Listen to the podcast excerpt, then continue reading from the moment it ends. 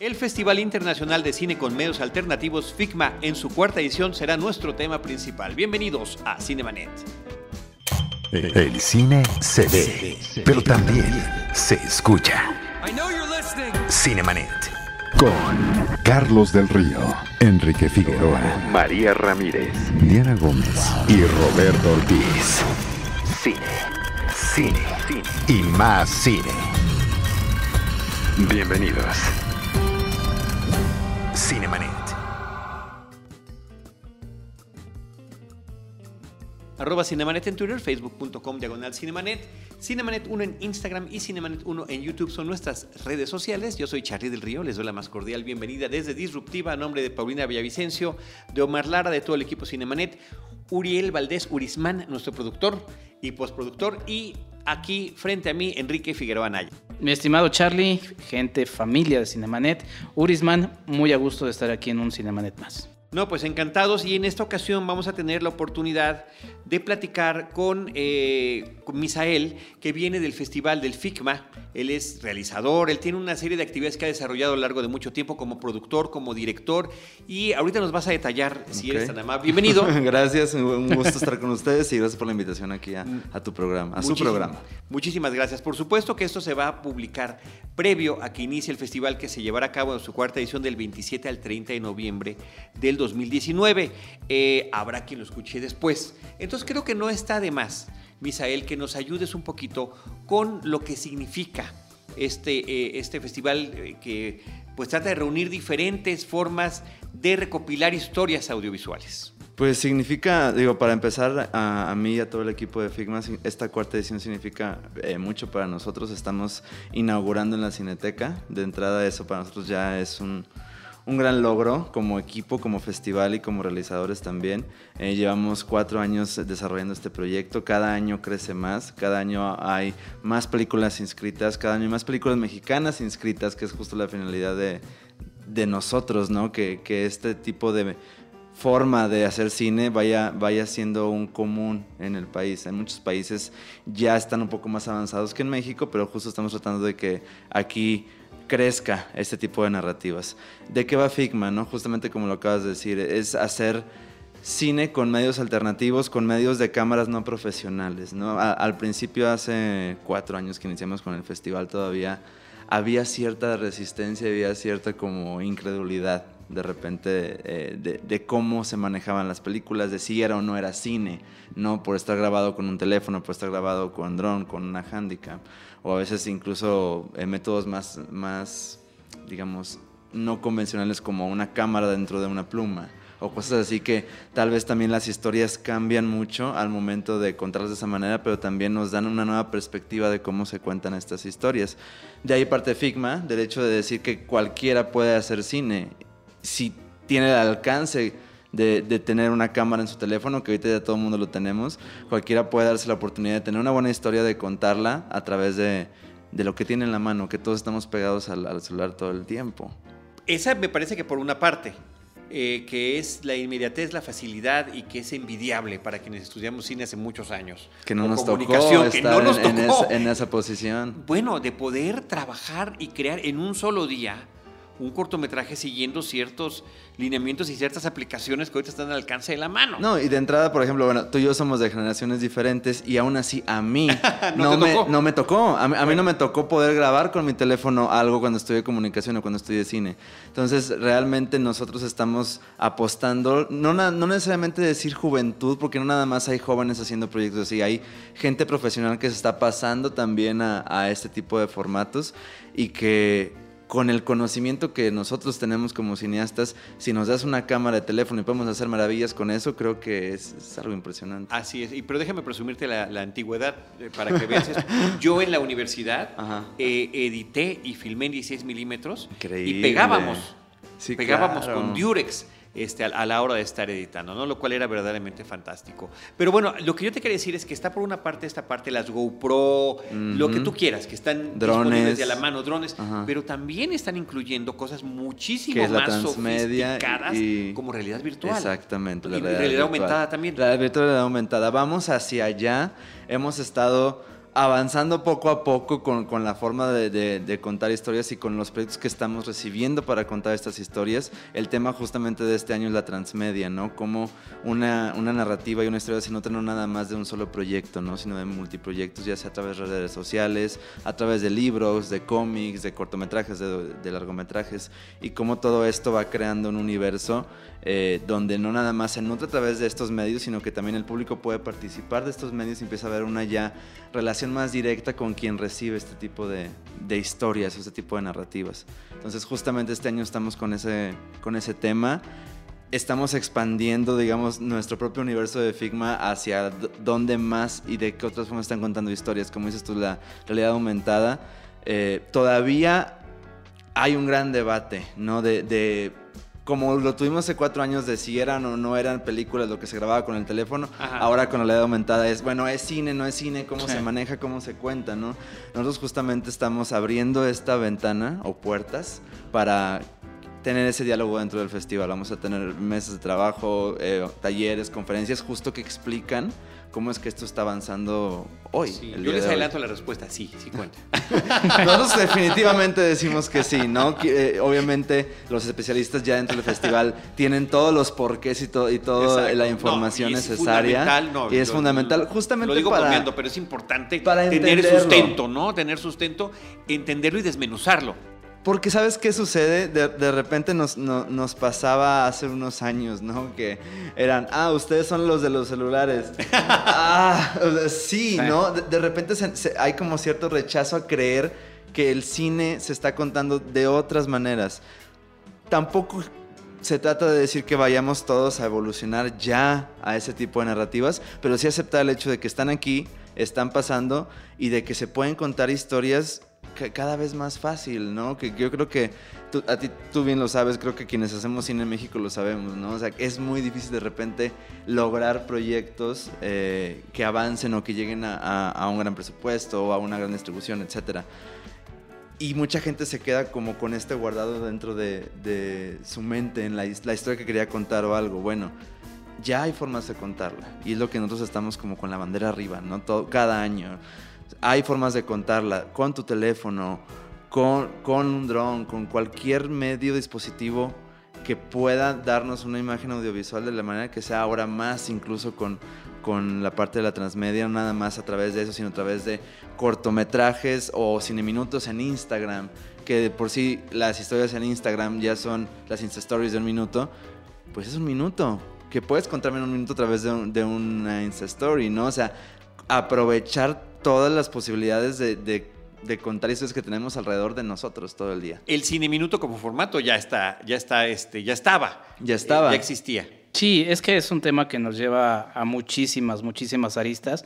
Digo, por ejemplo, ahorita de lo mucho que han comentado, también la industria se ha estado convirtiendo eh, con el paso de los años, ¿no? Por ejemplo, tuvimos Taxi de Jafar Panahi, una película filmada solamente con celulares por la dificultad de este director que está eh, censurado en Irán. Y en México, también una película como Oso Polar de Marcelo Talvar. Que justo la tuvimos hace dos años, hace dos Y que triunfó también en el Festival, Internacional de Morelia. Obviamente fue todo su foco, ¿no? Y hasta estreno comercial tuvo la película. Sí, sí, sí. O sea, la verdad es que la industria se ha cambiado mucho y también si vamos a otra arista, por ejemplo, con el, irlandés, películas que ya van directo para un formato como Netflix y que darán también para una plataforma como Netflix y que también dará de qué pensar para la gente que diga, bueno, voy a hacer una película que se disfrute de manera distinta, así como antes en el pasado sucedía, con las Panavision, o con las IMAX actualmente, una película que se disfrute de manera distinta en los celulares. Que fíjate que eh, eh, ese también ha sido un tema con el festival en esos cuatro años, ¿no? Eh, Netflix es un gran tema. Y, las plataformas de streaming son un gran tema, ¿no? Porque nosotros incluso también vamos a tener esta edición proyecciones en línea. Entonces, de repente también el hecho de decir, bueno, necesito proyectarse mi película en un cine para hacer cine, para hacer película. Ya, ahora, sí, olvidémonos de con qué está hecha. Ahora vamos a este otro tema, ¿no? Es cómo la estamos proyectando, ¿no? Obviamente tenemos proyecciones en Cineteca, tenemos proyecciones en Cine pero también tenemos proyecciones eh, en las facultades, en la Facultad de Cine, en el SAE, tenemos proyecciones eh, en el RULE. Ahí vamos a estar justamente con el rollo de la transmedia. Entonces, es llevar el cine y la propuesta de nuestro cine justamente no nada más a las salas, sino a lugares donde generalmente no se ve cine. Y uno de esos también es en línea, ¿no? Es decir, ¿sabes qué?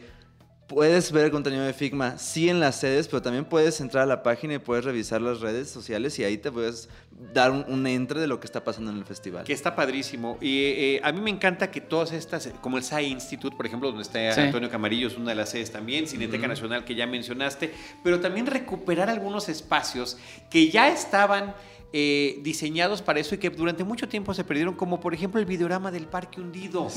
Yo llegué a, era uno de mis foros.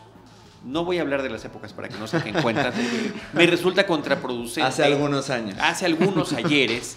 Pero era uno de mis, de mis circuitos culturales alternativos, además del cine comercial, para ver películas de otros tiempos también. El videorama del Parque Hundido, que es un lugar sensacional, ya, ya lo, lo tienes increíble. perfectamente. Ah, En el centro del Parque Hundido, está como cercado, hay que subir escaleras, está uno rodeado de naturaleza. Tiene una vibra, tiene una sensación eh, diferente a cualquier bueno, otro tiene sillas que son, que siguen allí además, que parece que la sacaron del set de 2001 de, de Odisea del Espacio de Stanley Kubrick. Es un lugar maravilloso. Sí, no, Maravilloso. Y, y es justo lo que digo, ¿no? O sea, es. Digo, si lo vemos de una manera muy general, es estar en, en la mayor cantidad de lugares posibles, con la mayor cantidad de, de variedad posibles para quien quiere ver cine, ¿no? O sea, es justamente poder tener escenarios tan distintos como el cine Lido o la cineteca, pero también lo de videorama, pero también dentro del SAI o también de la Facultad de Cine o la Casa del Cine, que también es un cine, otro de cine un poquito más indie, ¿no? Entonces, toda esta variedad eh, es justo lo que tratamos de, buscar y de llenar los espacios posibles para que la gente pues vea lo que está pasando en el festival. Sí, la verdad es que es un festival que llama mucho la atención. Quería mencionar un poquito lo que, lo que decías de la realidad virtual. Por ejemplo, eh, Alejandro González Iñárritu, ¿no? Con Carne y Arena, que se estuvo presentando por varios meses en Ciudad de México, en Tlatelolco específicamente, también ha dado mucho de qué hablar y creo que lo que provoca este tipo de festivales son ese tipo de preguntas, ¿no? Yo una vez vi una, una entrevista de González Iñárritu en la que ya algunos vamos como predispuestos a ver qué va a decir el señor. Y él decía, no, pues es que lo que hice con carne y arena, pues no es cine, es otra cosa, es un arte distinto. Y cuando pruebas, porque yo también he ido a cubrir festivales de realidad virtual, la realidad virtual, sí dices, sí es algo distinto. O sea, no creo que diferente, superior, ¿no? Pero creo, pero creo que eso es, eso es lo que dará de qué hablar. Y, y justamente el ir explorando estas, estos medios alternativos en una de esas nos llevan a otra cosa que no es el cine y está bien, pero son experimentaciones que se tienen que dar. Y a lo que voy con el comentario es que a diferencia de otros festivales que está padre cubrir, recién como decía Charlie, vengo desempocado de Los Cabos, donde normalmente se ve un cine más tradicional, en este caso nos enfrentamos a cosas experimentales que la verdad es que lo que nos ponen a pensar es, es en esas otras posibilidades que nos llevarán a otras cosas. Yo lo que te quiero preguntar un poco y sobre todo de este tema de los festivales es al ser un festival que se lleva a cabo en la Ciudad de México con una programación tan amplia y tan ambiciosa, de la que ya aterrizaremos un poco, ¿cuáles son los problemas de logística que yo cuando imprimo el programa, la verdad es que digo, híjole, de aquí tengo que calcular mi hora y media en camión hacia allá. ¿Cómo van calculando eso? Que ha sido una problemática. Yo digo exactamente lo mismo. de los festivales en. Ciudad de México. En Los Cabos se va momento que caminando Yo y- todo esto. Sí. No, no, mira. eh, tene- ten- tenemos un equipo, somos muy afortunados con el equipo de personas que tenemos dentro del festival. Eh, tratamos de ser lo, más prudentes de hasta dónde podemos y hasta dónde podemos no llegar, ¿no? Con nuestros tiempos, con nuestros horarios. Sí es un, un tema de logística meticuloso al día de hoy. O sea, todavía, justo el día de hoy, eh, las asistentes de producción, Sebastián Elisea y Rafael Díaz, que son parte justo de este equipo de logística, junto con Vladimir Terrazas, Heidi Romero, todos ellos, in- incluido un servidor productor, viendo todo este tema, estamos con la ruta de transporte. ¿no? O sea, ok, de aquí hay que brincarnos a esta sede, de aquí para acá hay que llevar los banners, los discos, los Blu-rays, la comida, de aquí vamos a la cineteca. Toda esta logística eh, no sería posiblemente sin todo el equipo que está detrás de, de Miguel Ángel Ramírez y de un servidor que somos productores y directores del festival. Eh, Morales, porque no hemos dicho tu apellido completo. Perdóname, perdóname. No, no pasa nada, Misael Morales. Ahorita que estamos Este, diciendo cargos y niveles y todo. y, y la verdad es que eh, ha ido siendo mejor cada año con año, ¿no? O sea, hace cuatro ediciones éramos mi socio y yo, Vladimir Terrazas, y otras tres personas y ya, ¿no? Y, y ahorita somos un equipo cuadruplicado o quintuplicado, ¿no? Entonces, es un trabajo de logística que se planea desde agosto, desde julio. realmente todo el año se planea el festival, pero va tomando forma conforme avanzan los meses, se cierran las sedes, eh, se ven los patrocinadores, ya sabes, ¿no? Todo lo que conlleva el festival. Eh, a partir de agosto, septiembre empezamos ya a aterrizar las sedes y las rutas, literal en un mapa. estamos en una oficina y tenemos tapizadas las paredes de la programación por un lado, las sedes por otro lado, después, ok, la ruta de aquí para acá, las llegadas de invitados o no invitados, hay que llevarlos, hay que traerlos, eh, las conferencias por otro lado, todo lo tenemos como de la manera ordenada lo mejor posible para lograr los días. Estamos divididos también en sedes, aun y que cuando Miguel Ángel y yo somos las cabezas, eh, toda parte del equipo, muchos de ellos tienen encargadas sedes, ¿no? Donde nosotros no podemos llegar, aun y cuando nos partamos en dos o en cuatro, eh, pues a veces hay cuatro cosas al mismo tiempo pasando en la Ciudad de México, ¿no? Entonces eso, que nosotros estamos aquí, hacemos presencia. Desfiles, ya no sabes. O corremos o alguien está en representación de nosotros. Sí, hay que, hay que saber delegar también para eso, ¿no? Tal cual que desde el hecho de que eh, tanto Miguel Ángel como yo estamos en unas entrevistas y él en otras. Entonces todo es una labor logística eh, en equipo. Sí, no, y, hay que decirlo y también quiero recalcarlo o o decir que no iba tanto mi comentario como una queja, sino porque como en un, festival también en donde que se vive en una ciudad también sufres de que en el mismo horario en la sala de juntos se está llevando a cabo, otra cosa. Y yo realmente mi programación la hice de la que ya hablaremos en un ratito eh, basándome en los largometrajes. La verdad es que podrías chutarte en un solo día una, una CD y la verdad te echas trabajos bastante interesantes. Sí, y, la ventaja de poder disponer y ahorita que nos digas en dónde lo pueden hacer el público de los, de los programas porque eh, es otra forma de festivalear o la forma de festivalear, en la que cada quien, de acuerdo a sus intereses personales, hace su propia ruta geográfica y el recorrido que va a estar haciendo por los diferentes eh, productos audiovisuales que va a estar viendo. ¿no? Ahorita me distraje un momento con mi teléfono porque tenía yo, quería buscar el dato. Porque así eres, así eres. No, es que... Es porque me aburrió lo que estaban ustedes hace, hace poquito Le aburro yo. pude ver un trabajo de Ricardo Bennett en realidad virtual. Ricardo Bennett, el director de Noticias Lejanas y el director de Nómadas, oriundo de Veracruz, hace un corto de ficción en realidad virtual en su Veracruz y es también una experiencia deliciosa la película, ¿no? Claro, la tienes que ver con, estos lentes especiales y cada experiencia como espectador es diferente porque depende para dónde estás volteando y, eh, si estás en la lancha o si estás caminando o si estás en el malecón, eh, pero la experiencia es sensacional. ¿Y sabes qué sucede con esto que acabas de decir?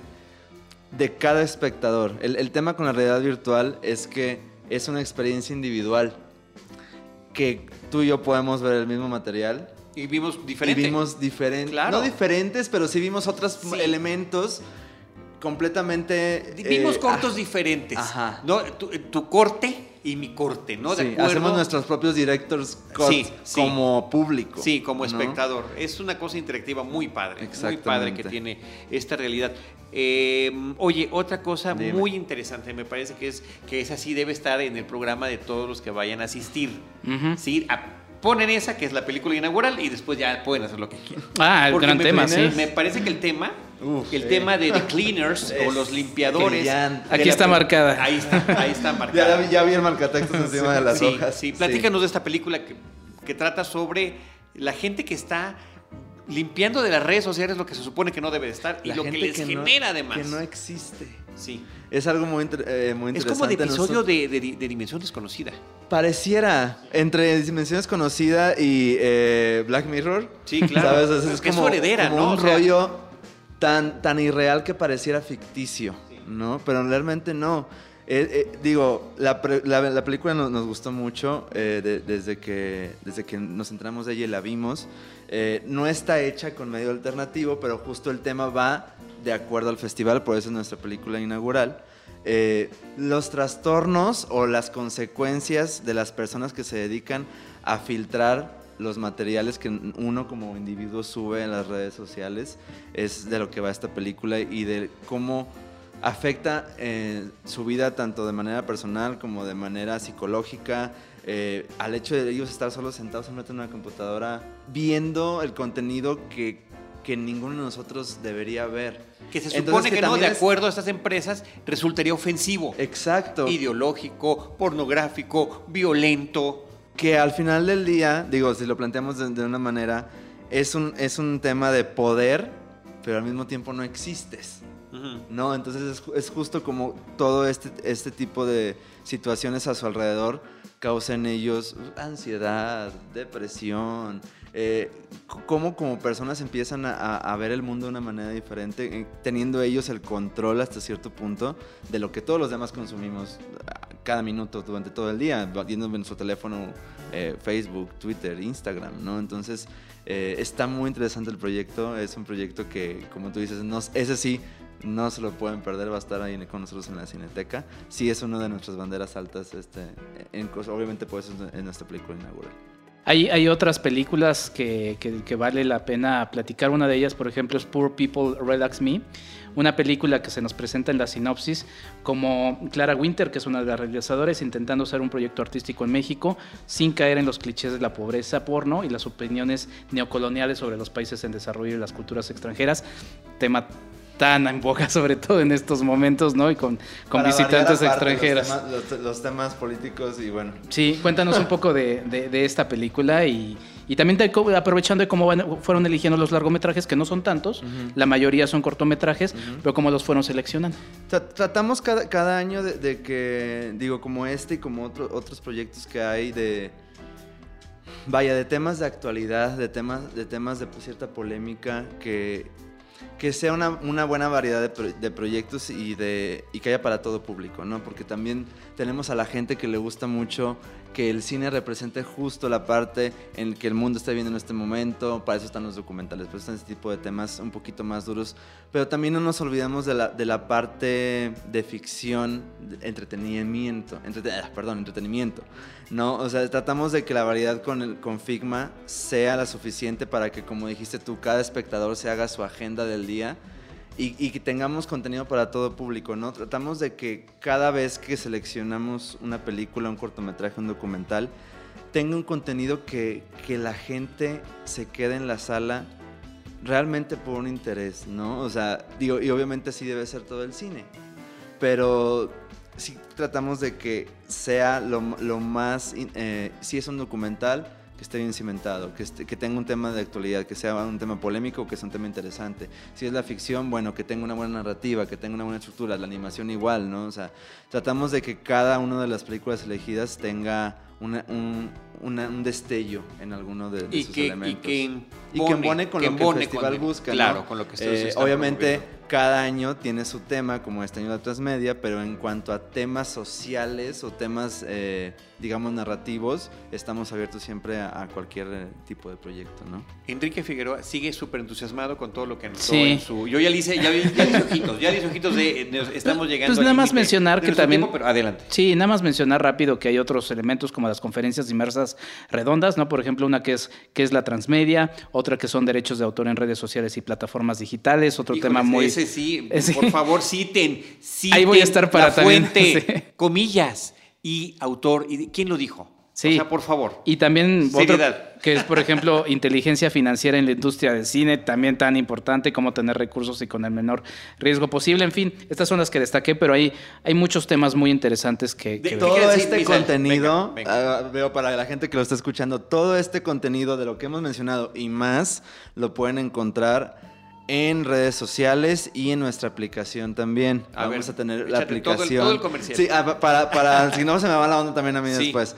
Eh, tenemos todo para empezar en la página, ¿no? Que es eh, figmafest.org.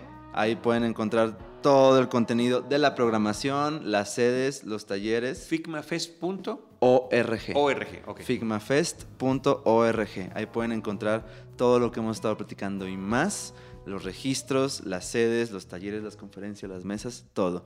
Tenemos una aplicación que va a estar disponible también para estarla viendo en el festival, en el momento del festival, de hecho lo pueden buscar ya eh, para su Android o iOS, es Figma 4.0.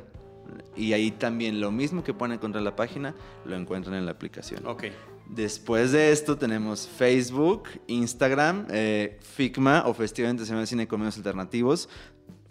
Ya sé que hablo muy rápido, lo siento, pero bueno, Festival Internacional de Cine con Medios Alternativos. Así nos pueden encontrar tanto en Instagram como en Facebook, como en Twitter. Y ahí también al día estamos subiendo la información de las sedes, las programaciones al día, qué está pasando en cada sede, también vamos a estarlo registrando, live, eh, cualquier tema que quieran abordar en el día van a estar viendo la agenda tempranito en la mañana para que se puedan lanzar a todas las sedes y puedan ver lo que, pues ahora sí que lo que gusten de todo lo que estamos ofreciéndoles. Terminó el comercial.